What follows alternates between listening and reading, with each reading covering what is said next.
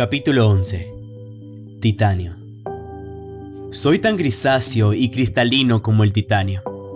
Soy un metal imponente en transición, que con su gran dureza resiste a la corrosión del mar y el azufre de un volcán.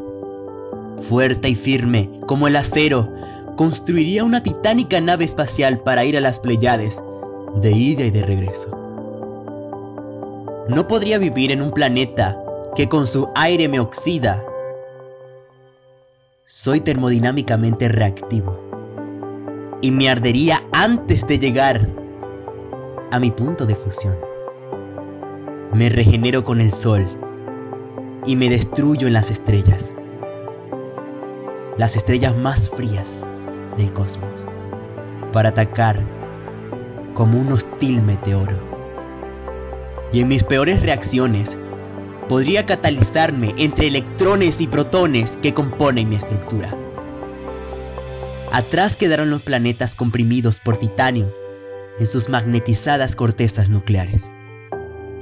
Atrás permanecerán esas atmósferas consumidas en vapores tóxicos y radiactivos. En cada camino perdido, entre laberintos moleculares, se irradia una luz boreal incandescente, iluminando senderos densos y vacíos que se extienden en la incuria de una tumba perdida en las praderas del olvido. El titanio arde y representa molecularmente el renacimiento que he vivido. Me convierte en su aleación.